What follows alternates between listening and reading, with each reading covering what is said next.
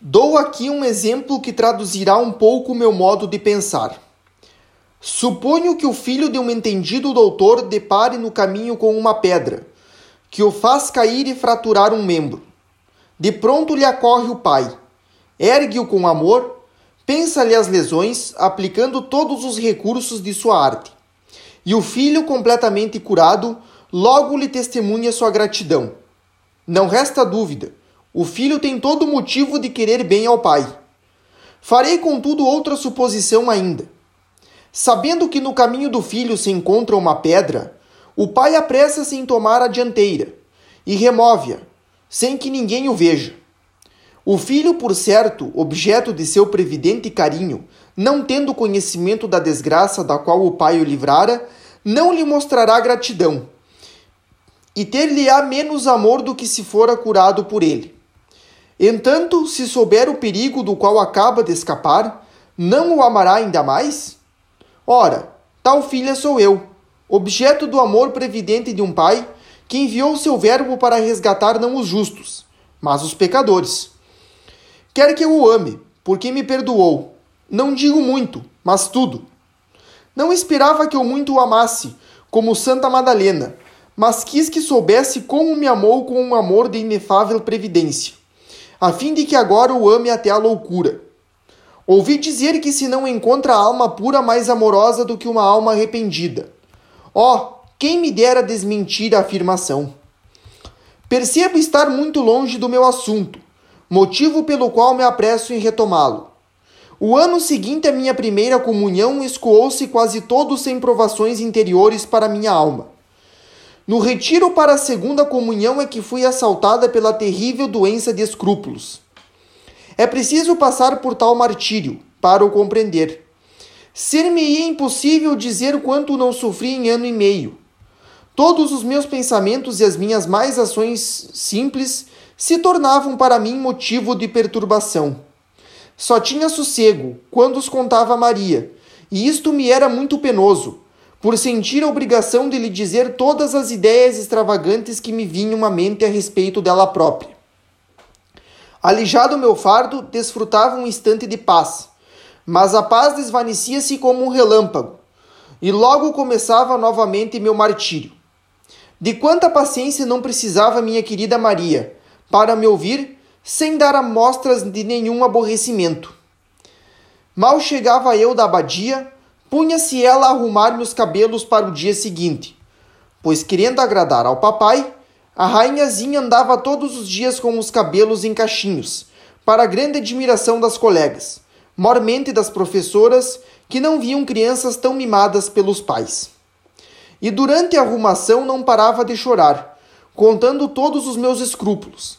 Como tivesse terminado os estudos, Celina voltou para casa no fim do ano e a pobre Teresa, obrigada a ficar sozinha, não demorou a ficar doente, pois o único interesse que a minha que a mantinha interna consistia em estar com sua inseparável Celina, sem a qual sua filhinha já não poderia ali continuar.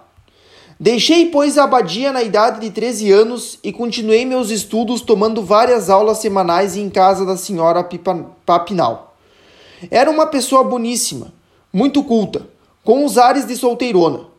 Vivia com a mãe e encantava ver-se o pequeno lar que juntas constituíam a três, pois a gata fazia parte da família e eu tinha de suportar suas sonecas em cima dos meus cadernos e inclusive admirar seu porte. Tinha a vantagem de viver na intimidade da família. Como os Buissonets ficavam muito longe para as pernas já um tanto envelhecidas de minha professora, pedi a ela fosse tomar as aulas em sua casa. Ao chegar, encontrava ordinariamente a velha senhora Cochin. Fitava-me com seus olhos grandes e límpidos, e depois chamava com voz descansada e sentenciosa: Senhora Papinel, a senhorita Teresa já chegou. Sua filha, filha respondia-lhe prontamente com voz acriançada: Já vou, mamã. E logo, e logo começava a aula. Essas lições tinham a vantagem, além dos conhecimentos que adquiria, de fazer-me conhecer o mundo. Quem o diria? Na sala mobiliada à moda antiga, rodeada de livros e cadernos, presenciava muitas vezes visitas de todos os gêneros, de sacerdotes, senhoras, moças e etc. Na medida do possível, a conversa ficava por conta da senhora Coxa, a fim de que a filha pudesse dar-me aula, mas em tais dias não aprendia grande coisa. Com o nariz metido no livro, ouvia tudo o que se falava, até o que para mim seria melhor não escutar. A vaidade insinuava-se tão facilmente no coração. Dizia-me, dizia uma senhora que eu tinha cabelos bonitos. Na saída, uma outra, julgando não ser ouvida, indagava quem era essa menina tão bonita. E tais palavras, tanto mais lisonjeiras, quanto não eram ditas diante de mim, deixavam-me na alma uma impressão de gozo, que claramente me indicava como eu era cheia de amor próprio. Oh, quanta compaixão não sinto das almas que se perdem! É tão fácil perder-se nas sendas floridas do mundo. Não há dúvida, para uma alma mais formada, a doçura que ele oferece vem mesclada de amargura, e o imenso vácuo dos desejos não poderia preencher-se com louvores momentâneos.